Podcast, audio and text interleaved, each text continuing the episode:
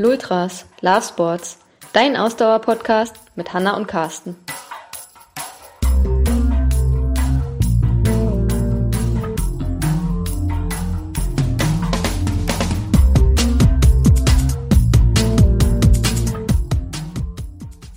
Folge 77. Wie findest du das richtige Rennrad für dich?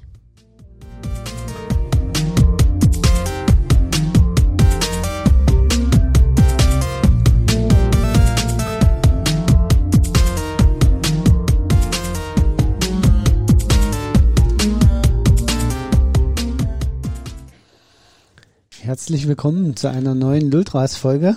Herzlich willkommen auch von mir. Heute wieder in unserer Coaching Zone. Wir haben uns heute ein ganz tolles Thema rausgesucht. Ja, ja, du freust dich schon, ne? Weil du jetzt hier glänzen kannst mit Wissen und ich mit Unwissen glänzen kann. Nein. Aber man ja muss nicht. ja tatsächlich sagen, ähm, auch wenn wir sonst ja äh, so beim Thema Geschlechterrollen und so sehr fortschrittlich unterwegs sind, bei dem Thema erfüllen wir die klassischen Rollen. Du äh, kannst alle äh, Technikfragen und sonstiges äh, beim Rad beantworten und bist auch einfach sehr interessiert bei dem Thema. Und ich würde sagen, du bist ein absoluter Experte bei dem Thema. Und ich habe gar keine Ahnung. Und ruhe mich auf Aber- deinem Wissen aus. Aber das Beste ist, du fährst. Ja. Also, das ist doch super. aber du musst ja immer Damit- dafür sorgen, dass mein Rad ja, fährt. aber äh, damit bist du schon mal zu den privilegierten 10% Frauen zu zählen, die ungefähr gerade nur leider auf dem Rennrad unterwegs sind. 10 Prozent der Gesamtbevölkerung, so Nein, viel? nein, Ich wollte 10 gerade sagen, also- ich fürchte, so viel sind es nicht. Der, der Frauenanteil im Rennrad sind ungefähr, also ähm, in den Rennradgruppen sind ungefähr so 10%. Ja. Das müssen wir ändern, aber das ist ein anderes Thema. Ähm, wobei vielleicht mit unserer heutigen Podcast- Podcast-Folge Na, können ein wir da ja weit auch ein ich bisschen schon. helfen. Ich glaube, ein Stück weit spielt das schon auch mit rein, weil natürlich äh, Rennrad, gerade die, die, die, die Rennradwelt sich in den letzten Jahren auch in, in eine Technikdimension bewegt hat, die schon, ähm, ja, also das hat sich schon in, in eine ziemlich krasse Richtung, wie ich finde, entwickelt.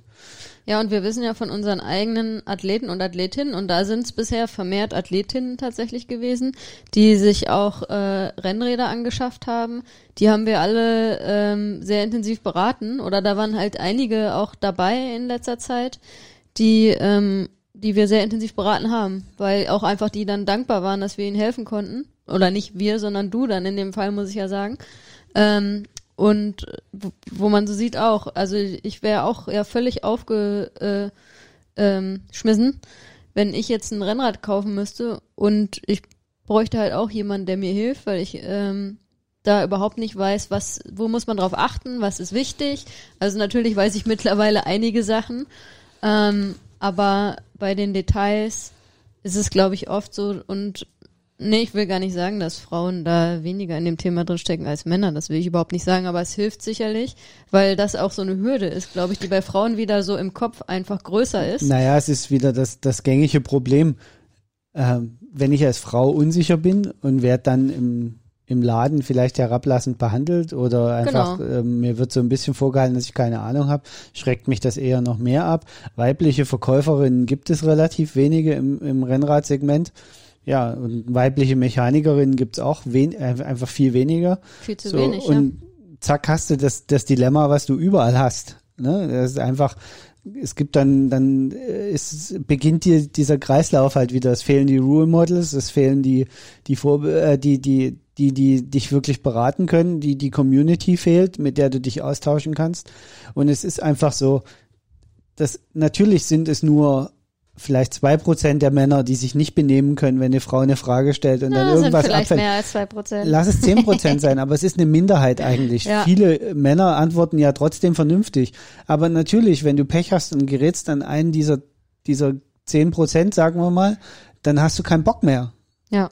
So, und, und so schreckst du ja, die Leute man halt ist ja ab. eh schon vielleicht eingeschüchtert, weil man eben selbst äh, nicht so die Ahnung hat und wenn man dann noch nicht kompetent und freundlich beraten wird, dann ist es halt für viele, glaube ich, schon eine Hürde, die dann äh, stehen bleibt und die man nicht überwindet. Aber wir wollen heute ja gar nicht jetzt irgendwie ähm, das Geschlechterthema in den Vordergrund rücken, sondern ähm, geschlechterunabhängig ähm, euch Tipps geben, worauf ihr achten müsst, wenn ihr euch ein Rennrad oder vielleicht auch, ne, nicht nur Rennrad, sondern auch Triathlonrad, da können wir vielleicht auch drüber sprechen, ähm, wenn ihr euch da ein ähm, sportliches Rad Genau, also wir würden wollt. uns äh, mal so ein bisschen auf, ich würde es jetzt mal versuchen, ein bisschen einzugrenzen okay. in der großen, weiten Welt der der Fahrräder und, und tatsächlich auf, auf alles eingrenzen, was ein Rennradlenker hat oder ein Triathlonlenker. Mhm. Äh, wenn man so ein bisschen über die Beratung spricht. Also ich würde tatsächlich jetzt mal die Freizeiträder und, und Fitnessräder und Urbanräder, also alles das, mit dem man auf der Straße so rumfährt und auch mal die ganze Kategorie Mountainbike außen vor lassen. Ähm, also A, bin ich im Mountainbike-Segment auch nicht so fit. Also ich weiß zwar, welche ist ja auch nicht jetzt gibt, unser es einfach nicht Fachgebiet, unser Fokus. Ne? Genau. Genau. Ähm, und zum anderen würde es den Rahmen einfach sprengen, ja, das weil stimmt. das dann zu weit aufgeht. Lass uns doch Feld. mal äh, ganz von vorne anfangen. Also für den Einsteiger oder die Einsteigerin, die sich jetzt ihr erstes Rennrad kaufen möchte. Ähm, die und die gar keine Ahnung hat, okay, wonach muss ich jetzt gucken, worauf muss ich achten? Was sind so erstmal die grundlegendsten Dinge, auf die man beim Rennradkauf achten sollte?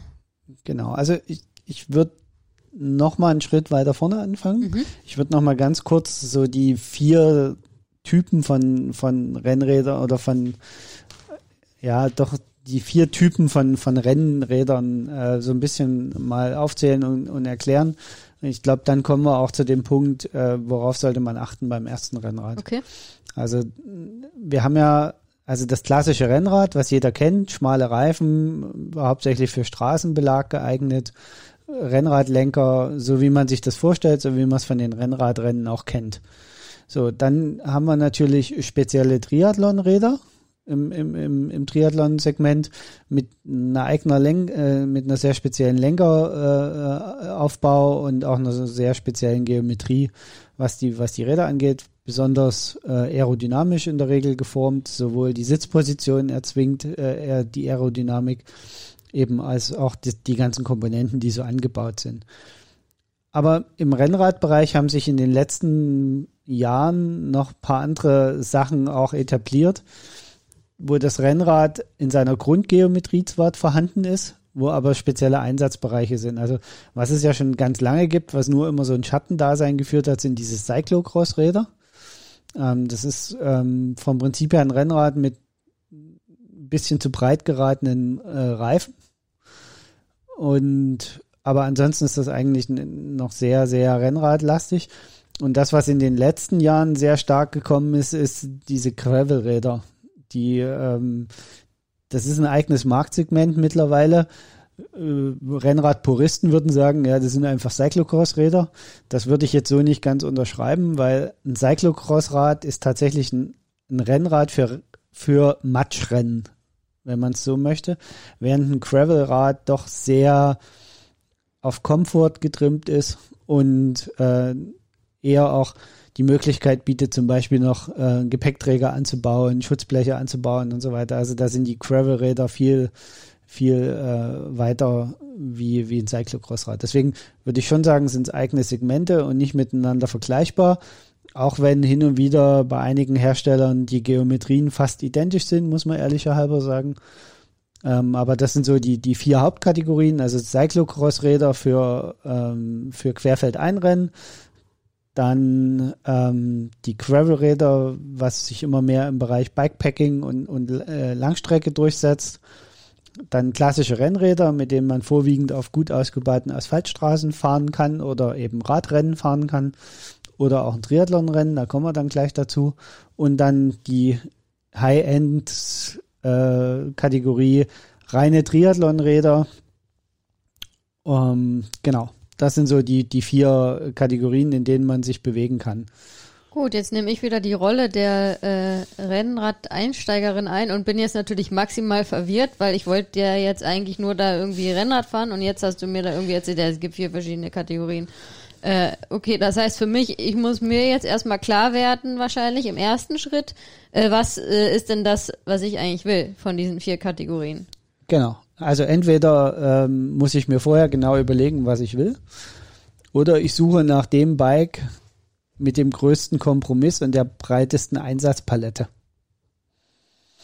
Und Das wäre ja dann wahrscheinlich das Gravelbike, würde ich jetzt mal tatsächlich so ist es so, sagen.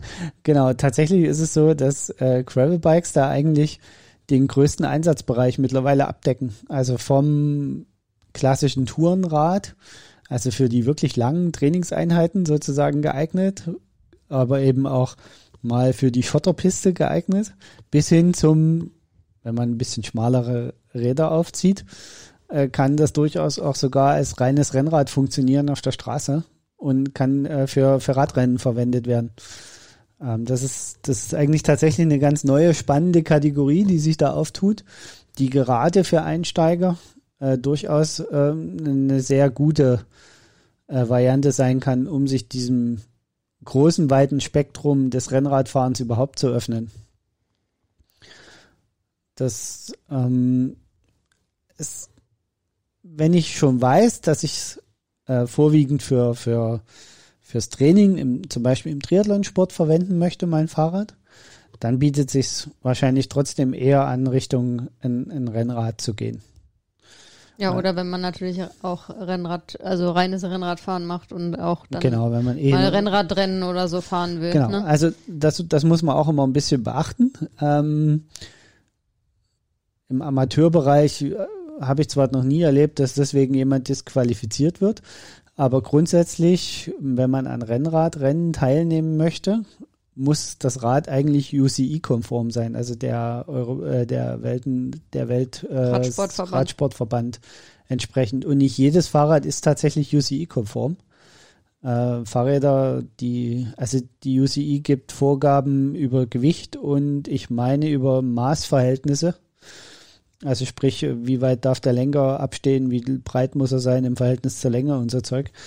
Ähm, und da gibt es durchaus mittlerweile einen ganz Teil Räder, die nicht mehr UCI-konform sind, die ich theoretisch nicht bei Radrennen fahren darf.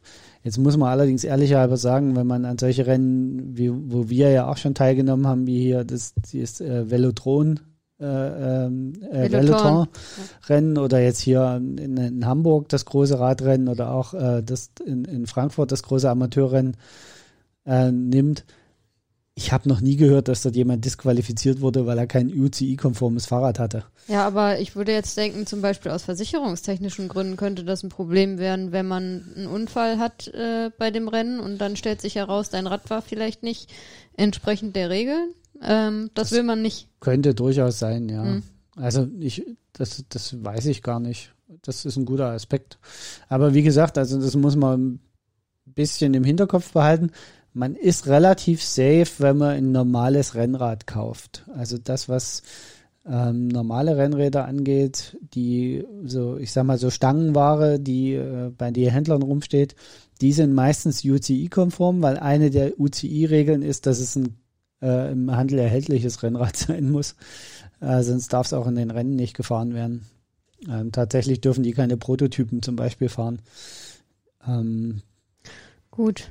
Also ich würde jetzt äh, sagen, wir haben das jetzt vorher nicht so direkt besprochen, aber lass uns doch mal auf das Rennrad und auf das Triathlonrad fokussieren, weil wenn wir jetzt auch noch im Detail aufs Gravelbike oder aufs Cyclocross-Bike eingehen, dann wird es, glaube ich, zu lang für eine Folge. Das können wir vielleicht nochmal separat machen, äh, gerade zum Thema Gravelbike vielleicht. Ähm, also sagen wir, als Einsteiger oder Einsteigerin, äh, ne, würde ich jetzt ja mal sagen, okay, ich würde jetzt nicht gleich zu einem Triathlonrad äh, raten, wenn jemand noch nie irgendwie Rennrad gefahren ist und sich dann als erstes Rad ein Triathlon-Bike holt, oder? Auch wenn man jetzt ähm, vielleicht äh, Triathlon machen möchte und äh, für das Jahr vielleicht mal ein Volkstriathlon plant, ähm, würdest du aber trotzdem zu einem Rennrad raten oder würdest du jemandem zu einem Triathlonrad raten? also ich würde Leuten immer zuerst zum Rennrad raten Ja. und nicht gleich zum Triathlonrad. Einfach weil die, die Hürde für ein Triathlonrad einfach nochmal um ein Vielfaches höher ist. Also es ist erstmal immer preisintensiver. Also selbst das billigste Triathlonrad kostet immer noch viel, viel mehr wie das billigste Rennrad. Also das ist einfach, kommen ja dann noch so ein bisschen vielleicht später mal in solche Preiskategorien, aber du, Triathlonräder sind immer teurer, ähm, weil es ist einfach äh, eine sehr spezielle Kategorie, die nicht in großen Stückzahlen produziert wird. Und äh, allein schon das führt dazu, dass es äh, nicht so äh, Preis nach unten drücken wird. Ähm, zum anderen, auf einem Triathlonrad fahren zu lernen, ist viel schwieriger wie auf einem Rennrad, das muss man auch einfach sagen. Bedingt durch den ganz andere, durch die ganz andere Körperhaltung, durch die ganz andere Sitzposition äh, ist das alles äh, viel aufwendiger. Und deswegen würde ich im ersten Schritt immer den Leuten dazu raten, sich erstmal ein, ein, Rennrad zu kaufen, in den Sport reinzukommen, weil das Rennrad deckt alles ab. Ich kann in Gruppenausfahrten teilnehmen, ich kann ein Amateurrennen fahren, ich kann einen Triathlon machen, ich kann, äh, kann theoretisch damit auch eine Langdistanz machen, ich kann damit in die Berge fahren, ich kann flach fahren. All das kann ich damit abdecken. Mit dem Triathlonrad habe ich einen sehr eingeschränkten, geschwindigkeitsoptimierten äh, Einsatzzweck und damit bin ich gefesselt.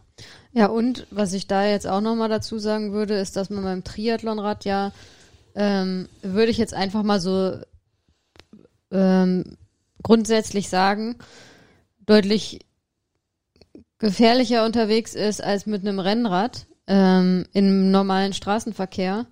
Ähm, ist da das, also kann man sicherlich mit dem Rennradlenker, ähm, ist man in der Reaktionsfähigkeit und allem, glaube ich, ähm, besser unterwegs als auf einem Triathlonrad. Oder? Besser würde ich jetzt nicht unbedingt sagen, aber es gibt halt viel mehr Dinge zu beachten. Ja. ja also du hast einfach was ja auch dann wiederum, wenn man Einsteiger oder Einsteigerin ist, äh, dann nochmal umso schwieriger ist, wenn man dann gleich mit einem Triathlonrad anfängt, ne? Ähm, genau. Als wenn man den Weg übers Rennrad geht. Man muss ja auch dazu sagen, auch die Triathleten und Triathletinnen, also die, auch die Profi, wenn wir jetzt mal wieder von den Profis ausgehen, ähm, die fahren ja auch sehr viel Rennrad. Also wenn die draußen fahren, fahren die ja auch sehr viel mit dem Rennrad und die fahren nicht immer mit dem Triathlonrad. Das liegt halt daran, dass das Triathlonrad eine sehr spezielle Position erzwingt. Ja. Also das, die auch nicht jetzt so gesund ist, ne? muss man auch mal beim Punkt auf, nennen. Die auf Dauer auch nicht komfortabel ist. Ja. Also wenn ich 700 Kilometer in der Woche fahren muss und müsste das alles in der Triathlon-Position fahren, dann egal wie gut meine, meine Körpermitte ist und egal wie gut ich trainiert bin, irgendwie egal wie gut mein Physio ist, das wird mir irgendwann Schmerzen verursachen. Ja, weil es einfach eine sehr unnatürliche Genau. Position ist Diese- und eben auch keine, also die muss man natürlich trainieren, auch fürs Rennen Genau. dann, aber es ist halt trotzdem keine gesunde Genau. Position. Deswegen, deswegen, wenn ihr einsteigen wollt und einfach mal reinschnuppern wollt, der, der Wunsch nach einem Triathlonrad kommt irgendwann von ganz alleine. Fangt erstmal mit einem normalen Rennrad an. Genau, und das muss man vielleicht auch dazu sagen, äh, für alle, die, die, die sich vielleicht einsteigen wollen in den Triathlon. Ihr braucht kein Triathlonrad, um, um an einem Triathlon teilzunehmen. Genau. Ne? Also ihr könnt Man immer muss mit einem Rennrad dazu teilnehmen. sagen, ehrlicher halber, bei einigen Volkstriathlons ist tatsächlich sogar das Triathlonrad verboten. Ja, Also auch das kann passieren. Ne? Also wenn nämlich Windschattenfreigabe ist bei einem Triathlon, dann ist automatisch auch das Triathlonrad mit seinen ganzen Aufbauten und Lenkerhörnchen und allem in der Regel verboten. ja. Wegen der Verletzungsgefahr bei Stürzen und ähnliches. Genau, also da man würde ja vielleicht denken, ne, oh, okay, für ein Triathlon brauche ich ein Triathlonrad und ja, warum sollte ich mir dann ein Rennrad kaufen? Weil dann hole ich mir gleich ein Triathlonrad und bin da optimal unterwegs. Aber dann kann es, wie Carsten schon sagt, und gerade dann, gerade bei einem Volkstriathlon vielleicht, worüber man erstmal einsteigt, ähm, kann es vorkommen, dass es da eben keine, ähm, ähm, äh, dass es eine Windschattenfreigabe gibt. Und ja, dann steht ihr nachher da mit eurem tollen, teuren Triathlonrad, aber könnt gar nicht teilnehmen, weil ihr eben da mit einem Triathlonrad nicht teilnehmen dürft. Also um es vielleicht einfach mal so ein bisschen plakativer zu machen, meiner Meinung nach sollte man über ein Triathlonrad nur nachdenken, wenn man langfristig Mittel- und Langdistanzen macht. ja. Ich glaube, alles andere. Selbst wenn man nur sagt, ich will das nur einmal in meinem Leben machen und das vorher schon weiß, dass das nur einmal passieren wird, muss ich sagen, Leute, überlegt euch gut, ob ihr euch so eine teure Maschine unter den Arsch schnallt für ein Rennen. Ja, und auch da muss man sagen, wieder der Vergleich zu den Profis. Äh, die Profis auf der ähm, äh, Sprint und auf der olympischen Distanz fahren auch mit Rennrädern. Die, Die können ja fahren eh nichts nicht, anderes fahren. genau, die fahren auch nicht mit ähm, mit Triathlonrädern. Also es ist tatsächlich auch bei den bei den Profisportlern so, dass ähm, dass die Triathlonräder nur auf der Mittel- und auf der Langdistanz Genau. gefahren werden. Und also es macht in meinen Augen auch keinen Sinn, anders, anders darüber nachzudenken. Dafür Also, stehen immer ganz schön viele Triathlonräder auf, äh, auf den kürzeren Distanzen. Ja, rum. es ist natürlich, äh, ist es immer Gut, wichtig. wenn man dann natürlich auch die längeren Distanzen macht und dann aber auch an kürzeren teilnimmt und das Triathlonrad hat und man damit starten darf, klar, dann äh, startet man damit. Ja, also das müssen wir vielleicht hier auch, auch nochmal erwähnen. Ähm, das lasst euch davon nicht blenden, aber Triathlon und auch der hochpreisige Rennradbereich, das ist mittlerweile auch ein Stück weit Lifestyle. Also die Leute kaufen sich das nicht, weil sie es brauchen, sondern weil sie es geil finden und weil sie sich, weil sie es cool finden, wenn andere sie staunend angucken. Das muss man einfach auch mal so ganz deutlich sagen. Ja, wir wollen trotzdem jetzt nicht Ähm, irgendwie negativ darüber sprechen. Nö, überhaupt nicht. auch Das wir ist haben Triathlonräder. Ja, ähm, es ist aber eben auch ein Stück weit Lifestyle mittlerweile. Ja, Das- okay. das muss man einfach so also, sagen. gut, halten wir fest. Äh, als Einsteiger oder Einsteigerin raten wir zum, zum Rennrad. Also auch wenn ihr, wenn ihr, wenn euer Ziel äh, ein Triathlon ist oder mehrere Triathlons. Ähm, okay, also Rennrad. Nächster Schritt. Ähm, ja, was muss ich denn jetzt beachten? Weil da gucke ich dann mal im Internet und mach mal die Google-Suche und versuche mich so ein bisschen zu informieren und sehe, okay, ähm, wow, der Preisrange ist irgendwie so zwischen, keine Ahnung, 500 Euro und äh, irgendwas im hohen vierstelligen Bereich. Ähm, das ist natürlich äh, jetzt eine große Palette so. Ähm, ja, was, worauf muss ich denn jetzt achten? Klar muss ich wahrscheinlich erstmal mir selber, für mich selber äh, natürlich vom Preis her irgendwie wissen, in was für einem Bereich ich mich bewegen äh, will. Genau, ihr solltet euch vorher mal überlegen, welche Price Range, Price, Price Range. welche Preisrange ist für euch interessant? Also bis wohin wärt ihr bereit, Geld auszugeben? Ähm, es geht im Trier, also im Rennradbereich gibt's zwischen, glaube, 250 Euro Oder ist sogar das billigste. 250 Euro. Wow, ja, okay, ich habe jetzt Äh, 500 bis äh, 12.000, glaube ich, irgendwo dazwischen kann das Rennrad Ja. liegen. Also das teuerste, was mir gerade einfällt, ist, glaube ich, 12.000 Euro ähm, bei Rennrädern. Äh, Ja. Also irgendwo dazwischen kann euer Rennrad liegen. Ja, Das heißt, ihr solltet euch vorher schon mal ein bisschen den Kopf machen, ähm, was wollt ihr eigentlich? gut. Oder was da könnt kommt ihr? dann erst noch mal eine nächste Frage von mir. Ähm, neu oder gebraucht? Ah, Das ist so ein, so ein heikles Thema. Ähm, also, gebraucht würde ich jemanden, der wenig Ahnung davon hat, maximal zu einem Rad aus Aluminium raten. Zu einem gebrauchten Carbonrad würde ich nur tendieren, wenn ihr entweder den Verkäufer sehr gut kennt, also wenn das zum Beispiel irgendwie ein Vereinskumpel ist, ne, der euch Also wenn ihr demjenigen vertraut.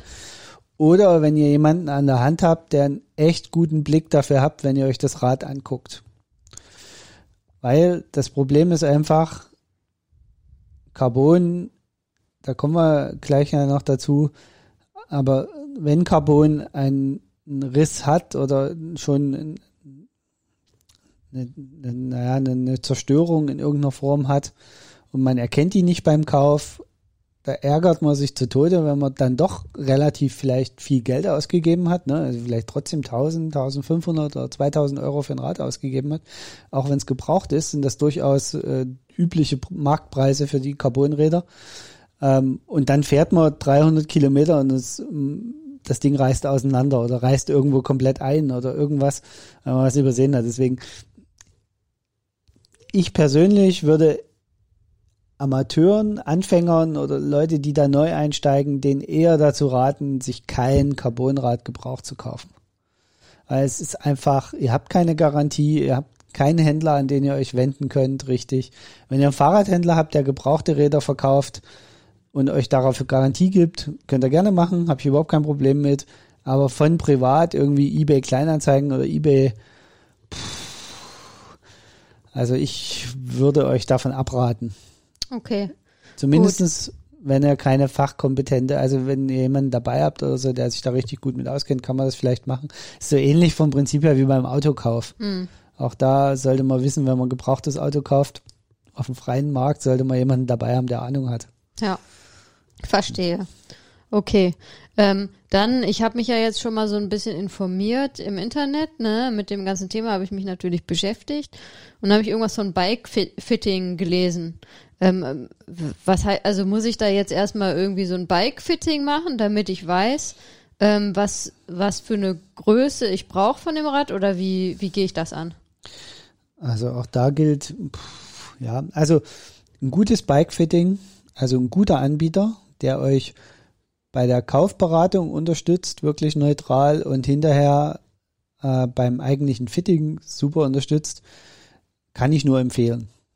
Ne, das ist was, ähm, das Problem beim Bikefitting ist mal wieder, es gibt keine Zertifizierungsstelle, die sagt, das ist ein gutes und das ist ein schlechtes Bikefitting. Mhm. Bikefitting kann rein theoretisch jeder an, an, anbieten. Mhm. Und einen guten Bikefitter zu finden, ist nicht einfach. Und da sind wir wieder bei dem Dilemma, wenn ich keine Ahnung von was habe und soll dann aber entscheiden, ob das gut oder schlecht in der Beratung ist, was ich gerade kriege. Das ist halt nicht einfach. Also das ist, also ich, wir haben unsere Räder jetzt alle immer ohne Bikefitting gekauft. Obwohl ich jetzt technisch eher der Fan von Bikefitting bin sogar. Ich mache das ja mittlerweile hier so mehr oder weniger selber, weil ich mir das ja auch alles erarbeitet habe und daher das vorher weiß. Aber ähm, es ist, das ist halt dieses Dilemma, in das man sich da wieder begibt. Also ich würde sagen, wer die Chance hat auf ein wirklich gutes Bikefitting ähm, und sich vorher da bei der Größe beraten lässt, machen. Nehmt die Kohle in die Hand. Die Frage andersrum muss man sich natürlich stellen. Man muss für ein Bikefitting zwischen 200 und 350 Euro rechnen, je nach Bikefitting. Ähm, wenn man sich nur ein Rennrad für 500 Euro kaufen will, muss man sich selber überlegen, ob man da nochmal mhm. 300 Euro für ein Bikefitting reinstecken will. Ähm, das, es gibt ja einen Grund, warum man sich nur ein Rennrad für 500 Euro kauft. Wahrscheinlich, ja. weil man nicht 800 Euro ausgeben kann.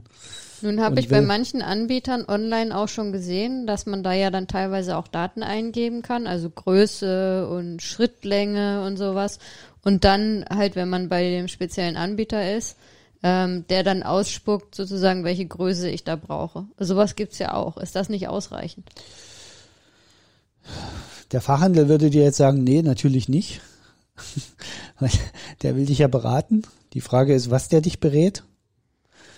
Ähm, tatsächlich, ähm, wenn du wirklich wenig Ahnung hast und trotzdem über einen Onlinehandel kaufen willst, lies einfach ein bisschen in den Foren vorher, wie gut ein Rad einstellbar ist. Das ist viel wichtiger. Ähm, Im Endeffekt suchst du dir natürlich am Ende nach einer empfohlenen Körpergröße von dem Hersteller ähm, das Rad aus. Ne? Also auch übrigens auch wenn du zum Fachhändler gehst, der Fachhändler hat auch bloß drei verschiedene Rahmengrößen da von einem Hersteller jetzt, weil der Hersteller einfach nicht mehr Rahmengrößen anbietet. Und heutzutage ist es so, dass man bei den meisten Herstellern kann man sich die Bikes komplett im Internet angucken, inklusive aller Größen und Tabellen. Das ist alles im Internet veröffentlicht. Ich kann dann trotzdem zu meinem Fachhändler gehen und mir das von dem ordentlich einstellen lassen und denen helfen, mir von dem helfen lassen. Aber kann schon mit einer gedanklich schon mal gucken, welche Typ von Rad eines Herstellers interessiert mich denn überhaupt. Das ist ähm, tatsächlich so ein bisschen eine Besonderheit im, im, im im, Rennradbereich oder überhaupt im Fahrradbereich, dass die, die, dass eigentlich alle Daten im Internet verfügbar sind von den Rädern. Also ich bin nicht mehr zu 100 Prozent darauf angewiesen, was mir der Verkäufer erzählt, sondern ich kann mich natürlich auch vorher ein bisschen selber informieren. Gut, nun ähm, habe ich ja gesehen, da gibt's so Rahmengröße. Da habe ich dann irgendwie so, gibt's so, ja, 52er Rahmen. Wofür steht denn das eigentlich?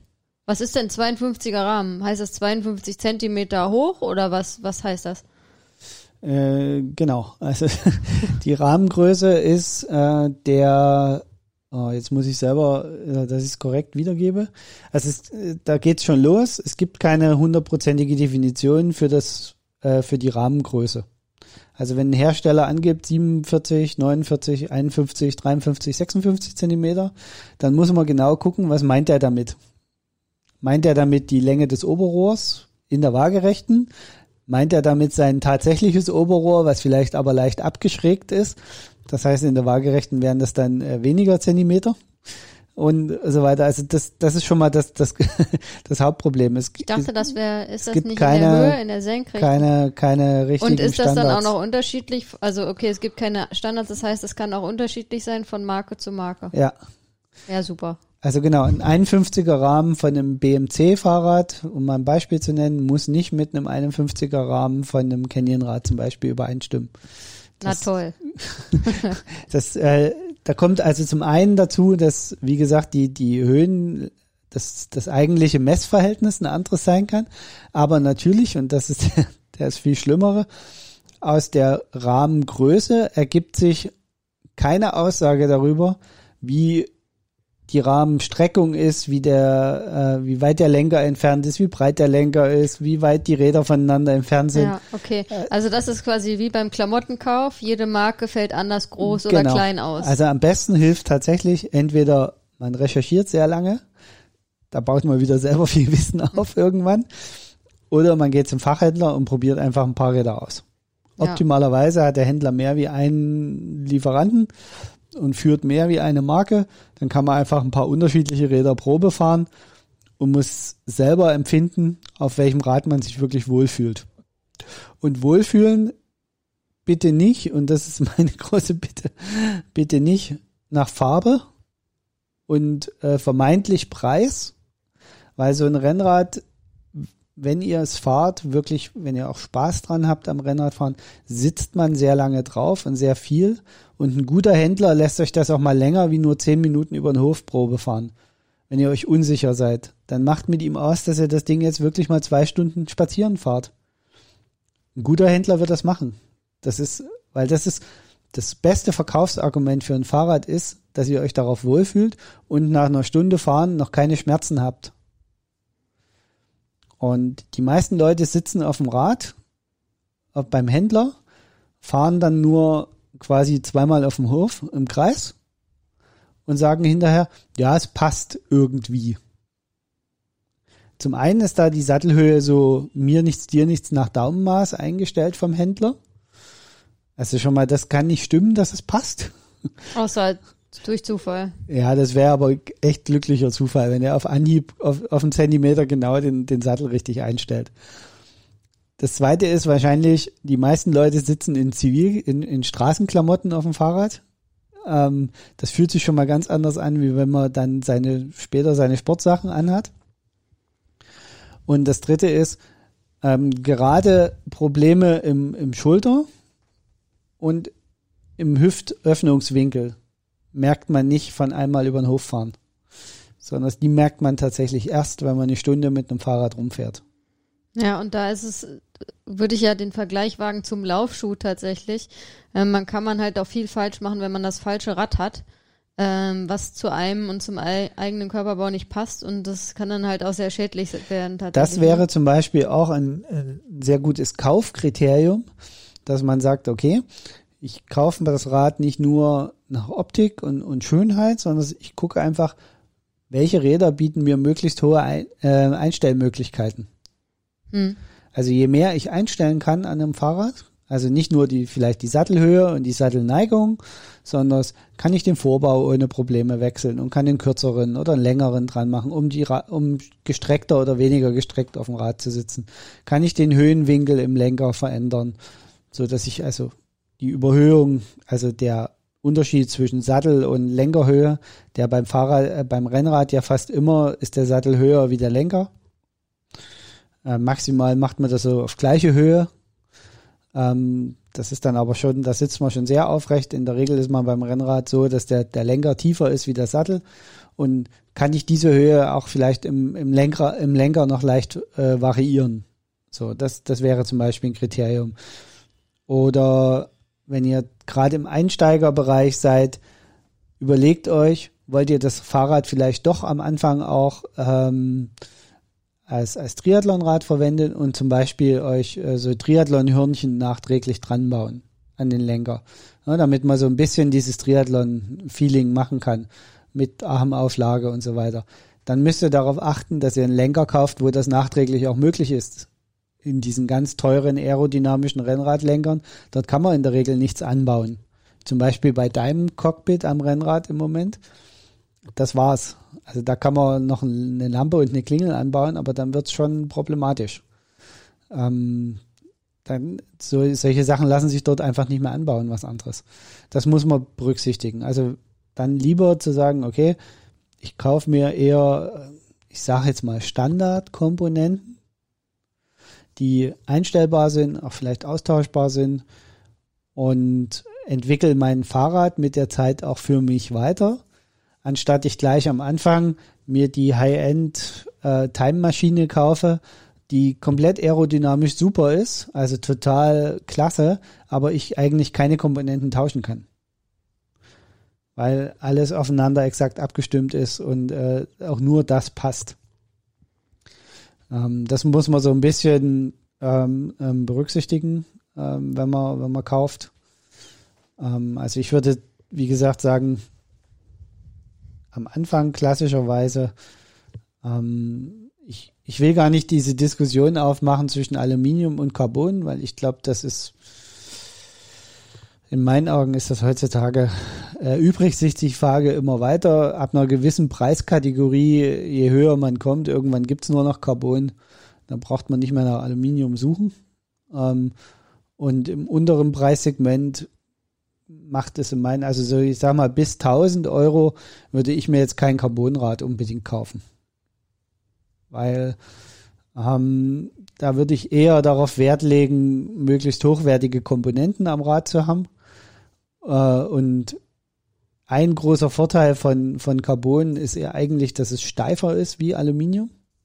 Also sprich, wenn du voll reintrittst, verwindet sich dein Fahrrad nicht so und es kann die Kraft besser auf die Straße übertragen. Aber wer gerade einsteigt in den Sport und ich sag mal erstmal reinschnuppern will, für den ist das völlig irrelevant, wie stark sich ein Fahrrad verwindet am Anfang.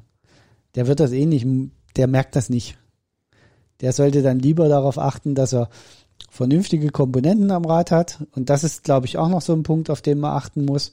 Wenn ihr euch ein Rad kauft, legt mehr Wert auf die Komponenten und weniger auf den, auf die Farbe vom Rahmen und auf, dass es das Top Carbon ist oder sonst irgendwas.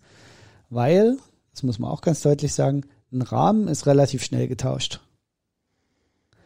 Komponenten zu bekommen im Moment, die was taugen, und die euch auch lange Zeit sicher fahren lassen.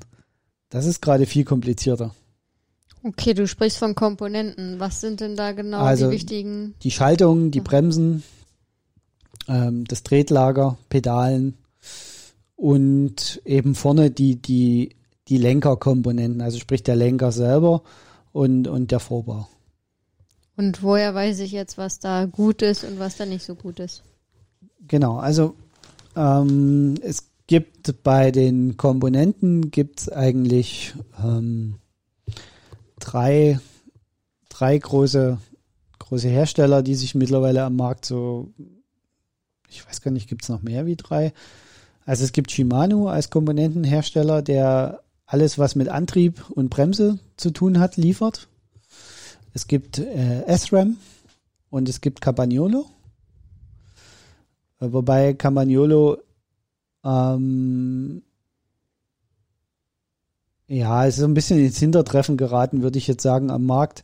Hat nicht so hohe Marktanteile und äh, SRAM hat eine sehr spezielle Ausstattungslinie. Also SRAM ist im sehr oberpreisigen Bereich zu finden, weil die eine Funkschaltung anbieten, die sonst keiner hat und haben ansonsten noch ein paar Schaltkomponenten, wenn man in sehr speziellen Bereichen, also Einfachschaltung, Zwölffachschaltung und so Krams, also ganz besonderen Schalttypen sucht, da findet man auch immer wieder SRAM. Da sind die einfach, den Markt haben die sich für sich irgendwie entdeckt. Aber so die breite Masse an, an, an Fahrrädern ist mittlerweile fast immer mit Shimano-Komponenten aus, äh, ausgestattet. Shimano ist eigentlich der Platzhirsch was, was Fahrradkomponenten angeht. Und bei Shimano ist es so, es gibt ähm, unterschiedliche Preiskategorien, in denen Shimano seine Komponenten ansiedelt. Ganz oben, das Top-Preisniveau ist die sogenannte Dura Ace. Äh, darunter kommt Ultegra. Dann kommt die 105er Schalt äh, ähm, und, und auch Bremskombinationen. Darunter gibt's dann äh, Tiagra und Sora gibt's noch.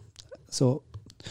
Und über die Jahre ist es immer so, Shimano führt ganz oben neue äh, Elemente ein, also Top-Elemente macht Top-Elemente ein. Mhm. Also Dura-Ace kriegt immer alles zuerst, macht's leichter, schaltet besser, schaltet schneller, ist, weiß ich nicht, anders gefräst und, und, und.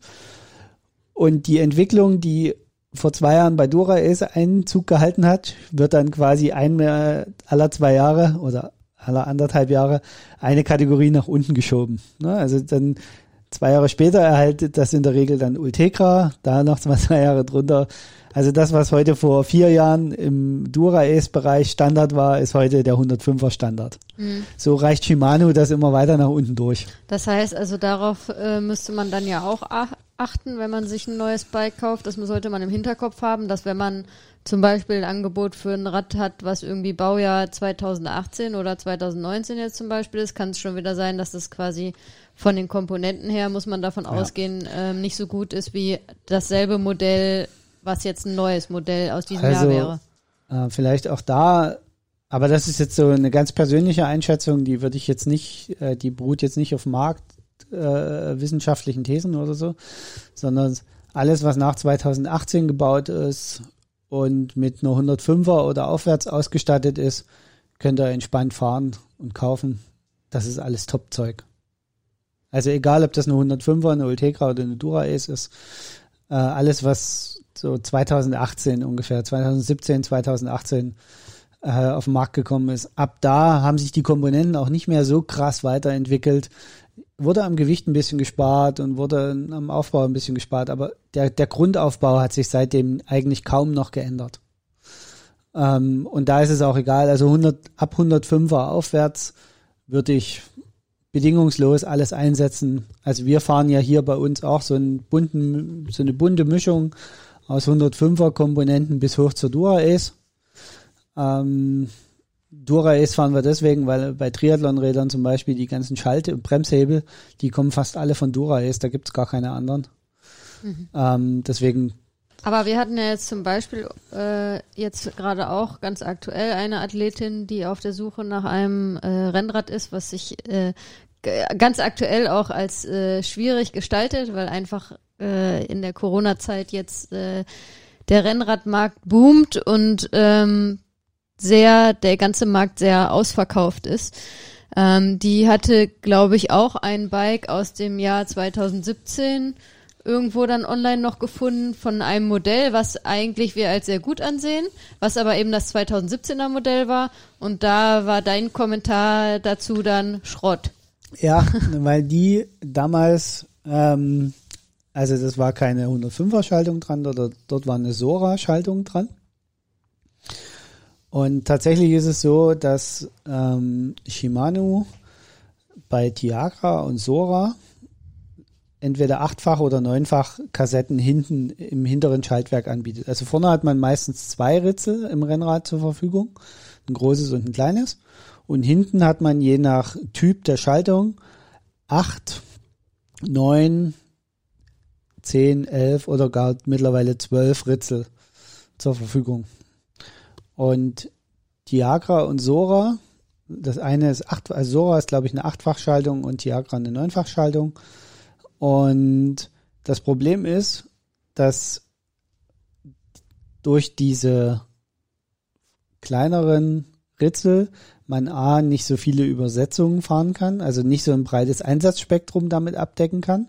Also mal ganz einfach wieder gesprochen für Leute, die das alles gar nicht verstehen. Also Man hat du- nicht so viele Gänge. Genau, oder? man hat nicht so viele Gänge und vor allen Dingen, das, das viele an Gänge wäre noch nicht mal das Problem, aber man hat vor allen Dingen nicht so eine große Abstufung in den Gängen. Mhm.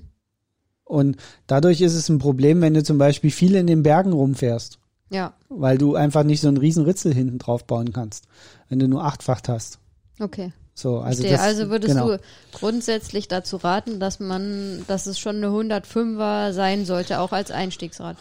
Ja, also wenn man wirklich vorhat, also wenn man sportlich damit unterwegs wenn man, sein will. wenn man sagt, ich will das jetzt wirklich nur eine Saison ausprobieren und dann bin ich mir, ich bin mir bei mir steht 40, 60 sozusagen, dass ich diesen Sport wirklich weitermache, dann tut's sicherlich in der einen Saison auch Aber ein wir- einfaches Sora. Ja, aber wir gehen jetzt ja mal davon grad. aus, dass es Leute jetzt sich für den Sport kaufen. Das will ich vielleicht nochmal betonen. Also es geht nicht darum, Leute, die jetzt das irgendwie auch als Citybike nutzen und dann vielleicht so auch mal länger fahren wollen, aber das jetzt nicht unbedingt als Sportinstrument sehen, sondern eher nur als äh, als ähm, Fahrrad, womit man halt von A nach B kommt und damit halt ein bisschen schneller fahren will oder so ein bisschen sportlich sein will. Aber wir gehen ja jetzt schon davon aus, ähm, von Leuten, die sagen, okay, ich möchte das für den Sport verwenden und ich möchte das auch nicht nur für ein Jahr verwenden, sondern längerfristig für den Genau, Sport. und da würde ich sagen, ab 105er aufwärts könnt ihr euch alles kaufen. Ja, 105er, die heutige 105er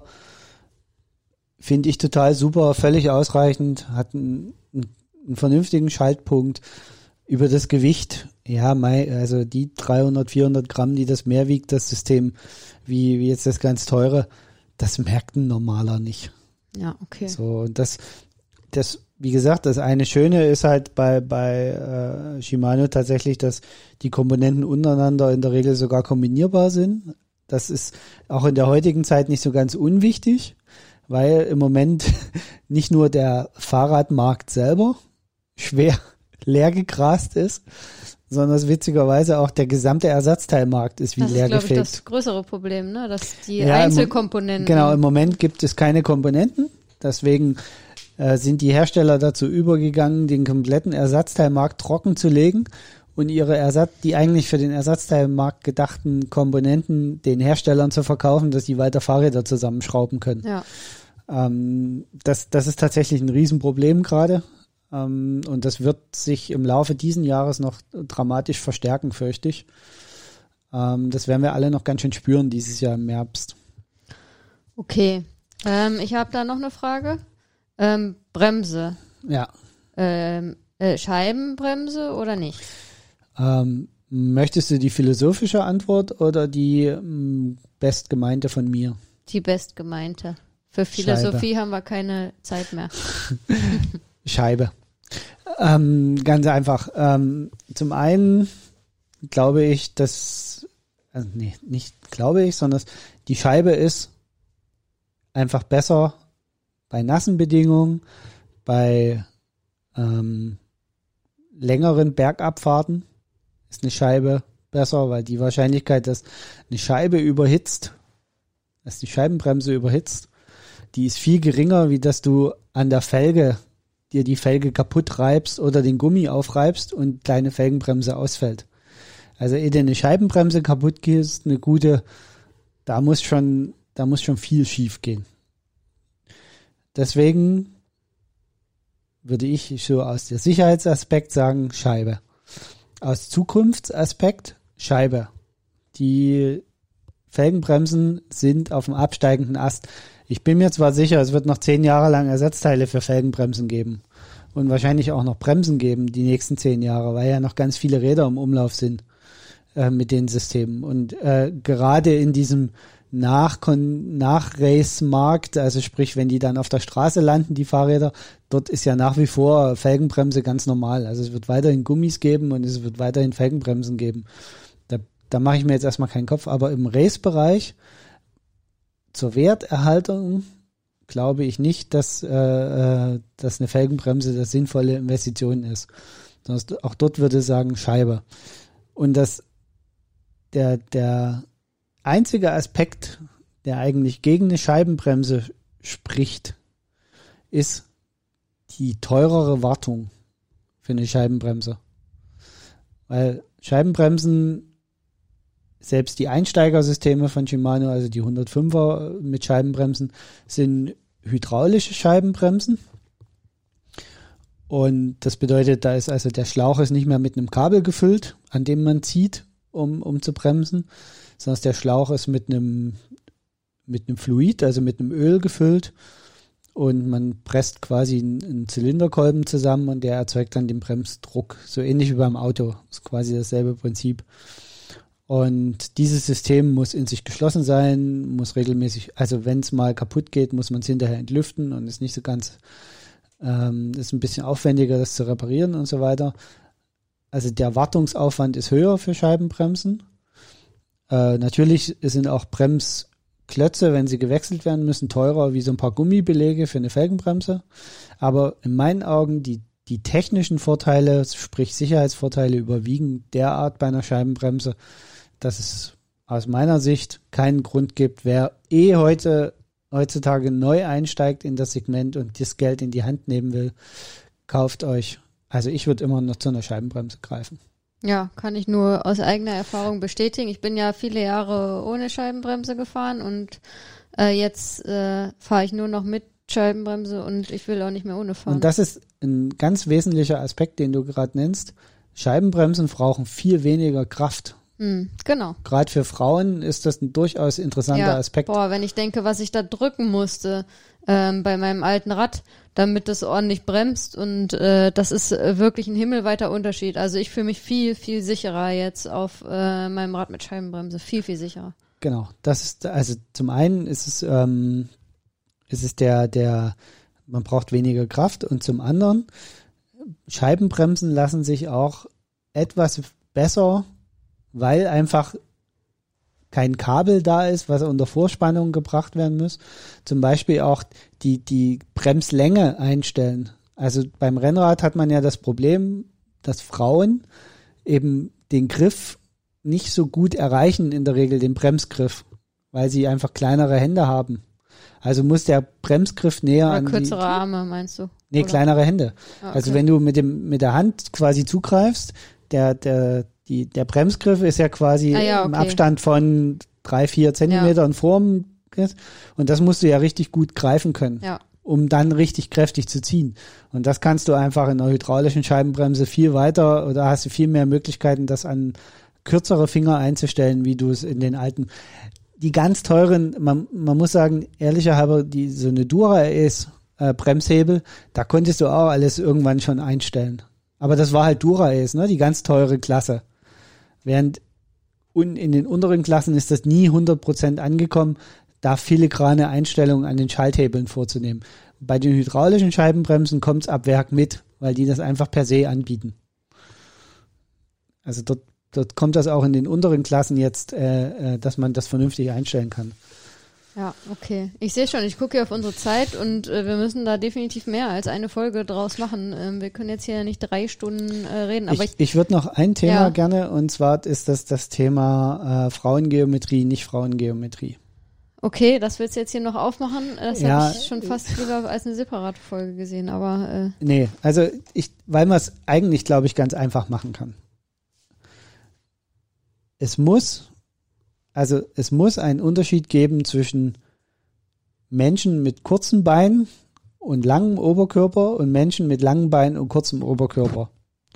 Und je nachdem, zu welcher Kategorie man gehört, braucht man das einen, den einen Radtyp oder den anderen Radtyp. Mittlerweile hat sich so eingebürgert, dass man sagt, naja, das sind Männer- und Frauenräder. Wir machen das ja auch so, dass wir sagen, okay, also wir empfehlen den Frauen eher Frauenräder beim, beim, von der Geometrie her. das hängt ein bisschen von der Größe ab. Ne? Genau. Also generell sagt man, ähm, je, also kleine Frauen auf jeden Fall Frauengeometrie. Wenn Frauen jetzt sehr groß sind, dann kann teilweise auch die Männergeometrie besser passen. Also es äh, gibt zwei Aspekte, die da reinspielen. Das eine ist äh, tatsächlich die Hersteller, die spezielle Frauengeometrien im Angebot haben, haben auch erkannt, dass sie kleinere Rennräder bauen müssen, um Frauen spezifisch zu sein. Eben, das heißt zum Beispiel ist durch die Frauengeometrien im Rennradbereich auch eine neue Reifengröße eingeführt worden Mhm. die es früher nicht gab, nämlich die 650er. Normalerweise sind das alles 28 Zoll Räder, äh, die Klassiker. Und irgendwann haben die Hersteller erkannt, dass sie diese kleinen Rahmen gar nicht mit 700, also Außendurchmesser 700 Millimeter äh, Reifen, also 28 Zoll Rädern ausstatten können und sind auf 27,5 Zoll runtergegangen. Und dieser halbe Zenti äh, dieses halbe Zoll, was sie sich da erkaufen an, an kleineren Rädern, das reicht tatsächlich, um die Geometrie wieder genau in diesen kompakten äh, Verhältnis zu bringen, wie man es braucht auf dem Rennrad. Und das ist halt auch, auch so ein Punkt, den die Hersteller jetzt erkannt haben. Ich denke, in den nächsten Jahren wird es eher darauf hinauslaufen, dass es untersetzte Größen und normale Größen geben wird. Ja, also kann Gar es nicht mehr dann dieses zum Beispiel Frauen- auch sein, genau, da die Männerrad. Frage wollte ich gerade äh, stellen. Weil es kann ja auch durchaus sein, dass für, ein, für dann für einen kleinen Mann in der aktuellen Kategorie vielleicht sogar ein äh, Frauenrad besser geeignet ist als ein Männerrad, oder? Das merkt man übrigens daran, äh, dass das so ist, dass die meisten Hersteller, obwohl sie Frauenräder im Rennradbereich anbieten, die nicht zu sehr, also nicht nur in fraulichen Farben anbieten. Also Man hat ja im Kopf immer bei Frauen eher so die, das Rosa und das Pink. Aber wenn man mal ehrlich ist, die meisten Hersteller passen bei den Farben auf, dass das auch Männer fahren können. Genau aus dem Punkt, den du gerade genannt hast, weil viele Hersteller haben erkannt, dass sie eigentlich ein äh, auf das auf das Körperbau Beinlänge Verhältnis abzielen müssen mit ihren Rahmengrößen. Und da kann es eben sein, dass ein 51er Rahmen oder ein 50er Rahmen, nehmen wir mal einen 50er Rahmen, in einer Frauenvariante, was heute eine Frauenvariante ist, eine ganz andere Rahmengeometrie ergibt, wie das, was die Männervariante in 50 Zentimetern hergibt. Und da muss dann jede Frau, jeder Mann für sich selber einfach das finden, was für ihn das Richtige ist. Ja, ich will jetzt nur noch mal klarstellen, dass wir ähm, generell äh, das nicht supporten, dass dann bei Frauen immer alles pink ist. Das wollte ich nur mal jetzt einwerfen, aber dass ihr das so richtig versteht. Ähm, okay, äh, ich habe noch tausend andere Fragen, aber ich würde sagen, wir, ähm, weiß ich nicht, wollen wir da noch eine Follow-up-Folge machen oder hau ich jetzt hier noch mal eine Sache rein? Ähm, also eine Sache würde ich sagen, kannst du noch fragen? Gut, äh, Reifen, tubeless oder äh, was nehme ich da? Ähm, Siehst du? Das ist nämlich keine so. nein, also für Einsteiger würde ich sagen, bleibt beim Schlauch. Okay. Bleibt beim, beim Schlauch-Mandel-Kombi. Ähm, Tubeless macht, man muss sich damit beschäftigen. Tubeless muss man nachfüllen. Man muss sich mit dem Thema Milch und Druck und bla und blub beschäftigen. Das ist einfach schon wieder mehr Wartungsaufwand. Schlauch, äh, äh, Reifensystem, das kriegt er überall repariert. Das kann jeder. Da kann euch jeder Zweite kann euch helfen, äh, wenn ihr mal einen Platten habt. Ähm, da, das ist einfach das noch vorherrschende System. Ja. Ähm, deswegen am, im ersten Schritt würde ich sagen, tut euch das nicht an mit Tubeless. Ähm, aber scheut auch nicht, wenn es eh drauf ist, ist es drauf. Ne? Also viele Hersteller bieten ja mittelklassige Räder mittlerweile auch Tubeless an von ab Werk. Dann nehmt halt Tubeless. Äh, dann müsst ihr euch halt ein bisschen damit beschäftigen. Es ist kein Hexenwerk. Es ist nicht so schlimm, wie man denkt, aber man muss daran denken, es ist ein höherer Wartungsaufwand. Also wir haben jetzt ja darüber gesprochen, worauf man alles achten muss, wenn man sich ein Rennrad kaufen will. Vielleicht machen wir, wäre jetzt mein Vorschlag, in der Follow-up-Folge demnächst mal, ähm, worauf muss man dann achten, wenn man ein Rennrad hat? Worauf muss man bei der Wartung vielleicht achten? Worauf muss man achten, wenn man damit unterwegs ist? Äh, wie muss man das Rennrad irgendwie pflegen? Dass wir dazu eine separate Folge vielleicht machen und auch da natürlich auf die technischen Aspekte eingehen, weil ich glaube, das sprengt sonst hier unseren Rahmen, oder? Und ansonsten können wir nur sagen, äh, schickt uns eure Fragen, liebe Hörerinnen und Hörer. Genau. Und, das, was äh, ihr habt, äh, wenn euch irgendwas einfällt, wozu ihr gerne mal äh, eine Antwort hättet. Genau, wir bauen das auch immer gerne in unseren Podcast ein. Also äh, das muss jetzt auch keine großspurige Frage sein, die einen ganzen Podcast einnimmt, sondern einfach so, wenn ihr so noch eine Frage habt, ähm, schreibt uns gerne und wir bauen das gerne auch in unseren Podcast ein und beantworten ähm, eure Frage dann gerne. Genau. Ähm, also, wie gesagt, überlegt euch vorher, um es jetzt nochmal zusammenzufassen, überlegt euch vorher, wie viel Geld wollt ihr ausgeben. Überlegt euch, welcher Typ von Rennradfahrerinnen oder Rennradfahrer seid ihr. Also sprich, ähm, seid ihr klassisch, vom Körperbau her klassisch, Mann, Weib. Dann, Weil- dann schaut auch Oje. dementsprechend bei den passenden Geometrien.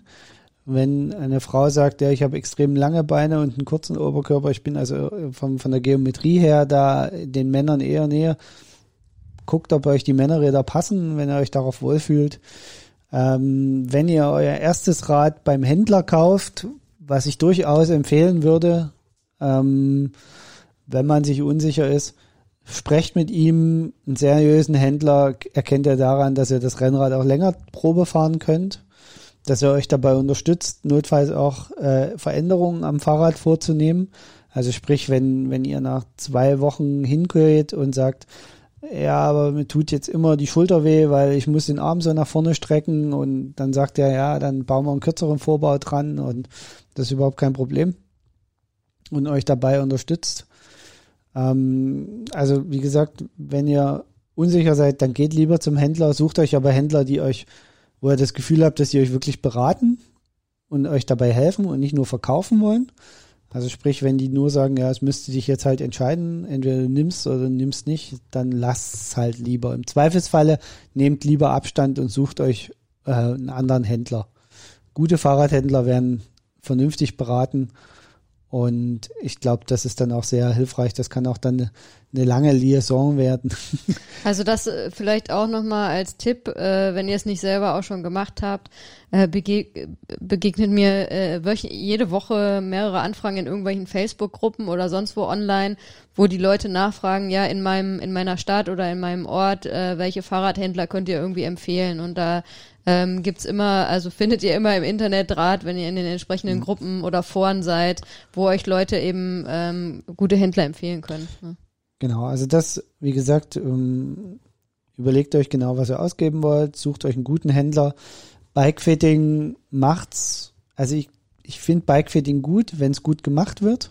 Aber es ist auch kein Muss. Es ist ne? kein Muss für einen Einstieg. Ähm, es kann aber die Lösung sein, wenn man echte Probleme auf dem Rad hat. Also wenn man wirklich, wenn auch, äh, ich sag mal, die Geometrie eigentlich passt, aber sonst irgendwas klemmt, dann kann Bikefitting tatsächlich wahre Wunder bewirken.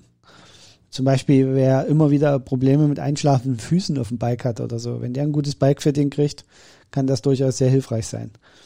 Ähm, meine Empfehlung ist, achtet mehr auf die Komponenten, weniger auf die Farbe und auf den Typ des Rahmens. Ähm, an den Komponenten im Endeffekt der Antriebsstrang, die Bremsen und die Reifen sind das, was am Ende äh, das Fahrrad ausmachen und Sicherheit bringen oder nicht sicher sind. Und es wird am Ende nicht der Rahmen sein. Und ob der jetzt der ultraleichte Carbonhobel ist oder nicht, spielt keine Rolle. Denkt am Anfang ein bisschen daran, wie anpassungsfähig wollt ihr das Fahrrad noch haben? Sprich, wenn ihr noch gar nicht 100% wisst, an welchem Einsatzzweck es am Ende hängen bleiben wird, dann nehmt es so variabel wie irgend möglich. Das ist, glaube ich, die, die beste Beschreibung. Und äh, nicht zu, zu stark in, in eine Spitze drängen lassen. Ähm, das ist eigentlich so das, worauf man achten sollte am Anfang.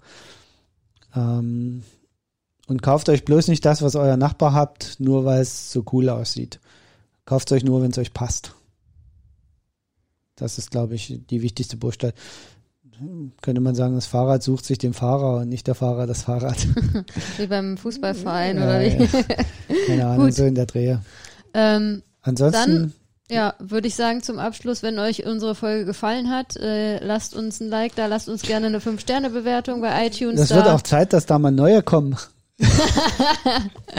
äh, also äh, wir freuen uns natürlich über äh, gute Bewertungen und auch Kommentare, weil das hilft uns, unseren Podcast, äh, unsere Podcast-Community zu vergrößern und uns noch bekannter zu machen und damit helft ihr uns natürlich auch. Also ähm, ja, lasst gerne ein Like oder eine gute Bewertung da und ansonsten würde ich sagen, wir sind raus. Ciao, ciao. Genau. Ciao, ciao.